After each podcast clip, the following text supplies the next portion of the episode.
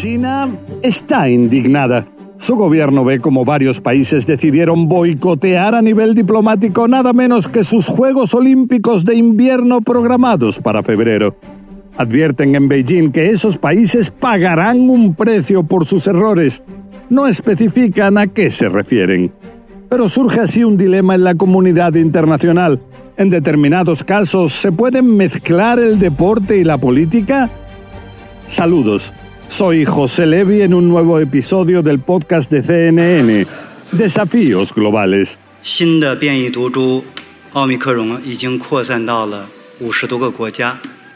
Primero fue Estados Unidos el que decidió dar el paso de impedir la presencia de sus diplomáticos en China en los Juegos Olímpicos programados para un par de meses.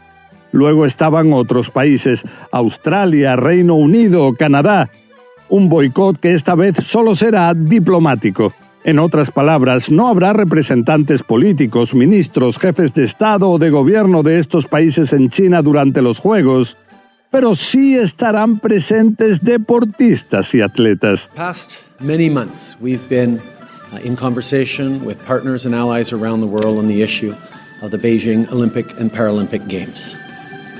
As a country, indeed, as many partners around the world, we are extremely concerned by the repeated human rights violations uh, by the Chinese government. That is why uh, we are announcing today that we will not be sending any diplomatic representation to the Beijing Olympic Paralympic Games this winter. Se dice en las naciones que decidieron tomar esta medida que es solo una ausencia diplomática para, aseguran, no castigar también a los deportistas de sus propios países, que desde hace años se preparan para este gran evento en sus respectivas carreras deportivas. Our athletes have been training for years and are looking forward to compete the highest level against athletes from around the world, and they will continue to have all of our fullest support uh, as they show the extraordinary success that Canada has at Winter Olympic Games.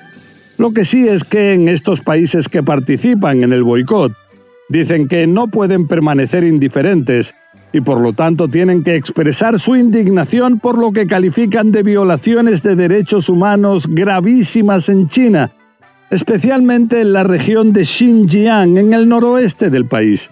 En Estados Unidos y en otros lugares se habla de nada menos que un genocidio contra la minoría uigur, mayoritariamente musulmana. Beijing ha sido acusada por Estados Unidos y otras naciones occidentales de encarcelar a más de un millón de uigures en centros de detención en Xinjiang, donde algunos exdetenidos afirman que fueron torturados, violados o esterilizados por la fuerza. Las acusaciones son totalmente rechazadas en Beijing, donde hablan en términos totalmente diferentes aseguran que son centros destinados a capacitar a los uigures en el esfuerzo de lucha contra el separatismo o contra el terrorismo islamista. Estos fenómenos que según Beijing amenazan a su país.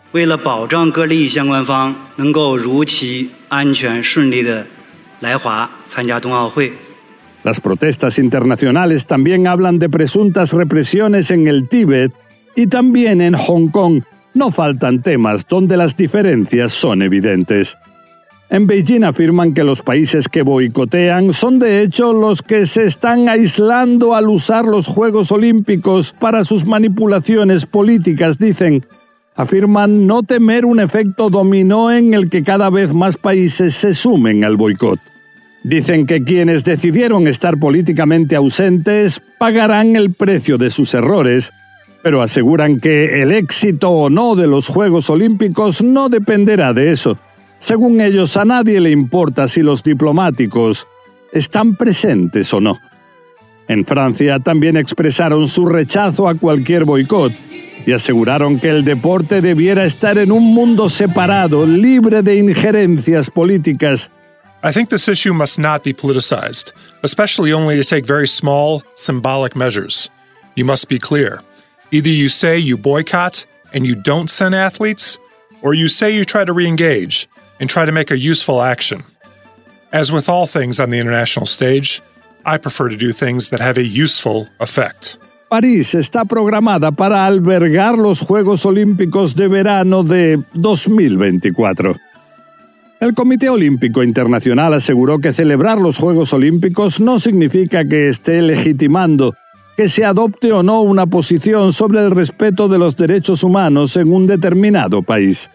Muchos recuerdan ahora cómo los Juegos Olímpicos de verano de 1980 en Moscú fueron boicoteados por Estados Unidos y esto provocó represalias por parte de la entonces Unión Soviética que boicoteó de su parte los Juegos Olímpicos, celebrados cuatro años después en Los Ángeles.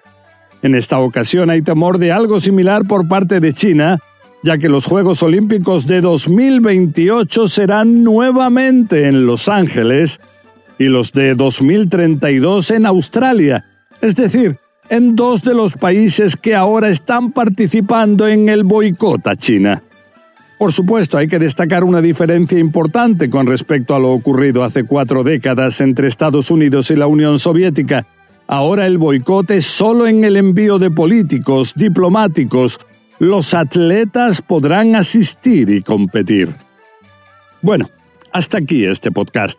La semana que viene seguiremos con más desafíos globales que nos presente este terrible o maravilloso rincón apasionante del universo, donde nos tocó vivir.